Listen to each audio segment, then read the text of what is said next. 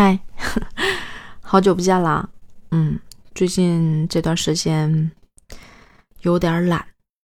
对，为什么没有说是因为忙呢？我觉得忙都是借口。昨天加班加到了一点多，然后回来的时候听了一下课程，结果一不小心睡着了，但是是迷迷糊糊的状态，半听半睡的状态，然后。一睁眼，发现四点多还在放着那个音。后来关掉音之后，六点半就醒了，以为是八点多，就困得不行，就想再睡会，再睡会儿。因为今天有一个相对比较重要的汇报，嗯，所以想要状态好一点。但实际上并没有睡几个小时。嗯，现在的状态其实还好吧，就是觉得。好像这几年熬夜的本事开始变强了，就是熬夜，然后又好像没有恢复那么费劲。嗯，今天相对回来的就早了一些，因为，哎，不能只是夸，确实有点扛不住了，就会有一点晕，所以想早点回来。回来，其实，嗯，很多时候是想跟你们去聊聊天的。比如说看到了一些生活中的有趣的事儿、好玩的事儿，或者是让你特别的触动心的事儿，就会想去说一说。但是最近确实没有时间去关注一些东西，所以也不知道说什么，所以就是懒加上不知道说什么。为啥今天想说了，有这种说的冲动了？就是刚刚在看了一个。很短的一个电影的介绍，我就去腾讯和优酷去搜了一下，结果没有找到。嗯，但我还是想说一说，我可能会想想在哪儿能够看到这部电影。我看到名字之后，我知道这个电影我听过，应该是很出名的，叫《焦土之城》。我不知道你有没有看过啊？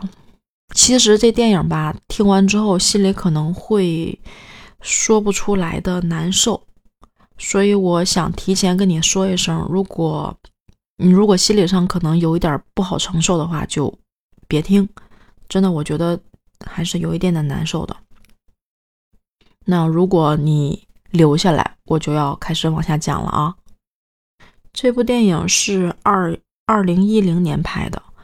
然后我看评论区说这部剧应该是中东的剧，嗯，剧情是一个叫纳娃的女囚犯，没有说她因为什么入狱，然后在监狱被强奸多次，就是在看的时候是强奸了多次，啊，结果终于怀孕了，然后她就一直不想要这个孩子，就。就不停的捶打自己的肚子，啊，然后监狱的人员，我觉得可能是怕垂掉流产，可能去医院会比较麻烦吧，所以就把他的手给铐起来了。最后，他还是把孩子生了下来，两个龙凤胎。生下来之后，正常的话可能会被扔到水里面。我理解是这个女人不想要吗？我也不太清楚啊，就是剧情是这样说的。但被那个监狱的好心的人给收养了，救了下来，收养了。再讲呢，就是他十五年后因为表现良好出狱，嗯，出狱之后找到了他这两个孩子，并且带着这两个孩子去了加拿大。嗯，在加拿大生活的时候，有一天偶然在泳池的时候，他看到了，就是在泳池岸边的时候，他正好看到一个男人的脚后跟上有三颗痣。这三颗痣他记忆深刻，这个是他的大儿子。我看了一下评论区，他这个大儿子是和他的初恋生的，然后出生之后就被抱走了，然后他就其实很高兴嘛，他就站起来看到了这个男人的脸，结果发现这个男人就是当时在监狱里面强奸他多次的这个男人。我说到这儿的时候，你会觉得绕吗？我不知道你理没理解啊，我接着往下说。他就崩溃了，崩溃了之后没多久，抑郁，然后很快就死了。好像他之前是，就是他带着这两个孩子去加拿大的时候，有跟这两个孩子说，让他们去找他的哥哥还有父亲。就是其实我理解为是这个女的已经心里怎么说，和解了吧，因为这两个孩子是他被强奸的那个男人生的，所以说去找他的呃失散多年的哥哥和父亲。后来在这个女的死了之后，他们俩仍然在寻找，最后找到了他的哥哥，他的哥哥叫猎鹰，是啊是个狙击手吧。好像是他那个儿子在听到是猎鹰的时候，突然之间就沉默了，因为他的哥哥同时也是他的父亲。我在那儿坐了一会儿之后，反应了半天，就觉得很绕，理了理剧情，我大概明白这个意思了，就是他和初恋生的那个大儿子被抱走之后，当了狙击手，啊，好像可能后来又去了监狱当个什么。里面的官儿吧，然后强奸了他的母亲，让母亲怀了这个龙凤胎。我觉得就是，哎呀，说不上来，这个这个感觉真的是太难受了。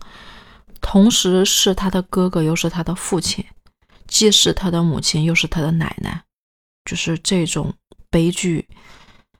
然后那娃写了两封信，都是给猎鹰的，一封是以。啊，这个监狱的犯人被强奸的这个犯人对待这个强奸他的人说的话，另一封信是对他儿子说的话，对他儿子说的话，所以猎鹰知道这个是怎么回事了。但是猎鹰只说他会痛苦一生，但是他不会郁郁而死。可是这个母亲不会，这个母亲可能永远都无法从这种痛苦里面挣脱出来。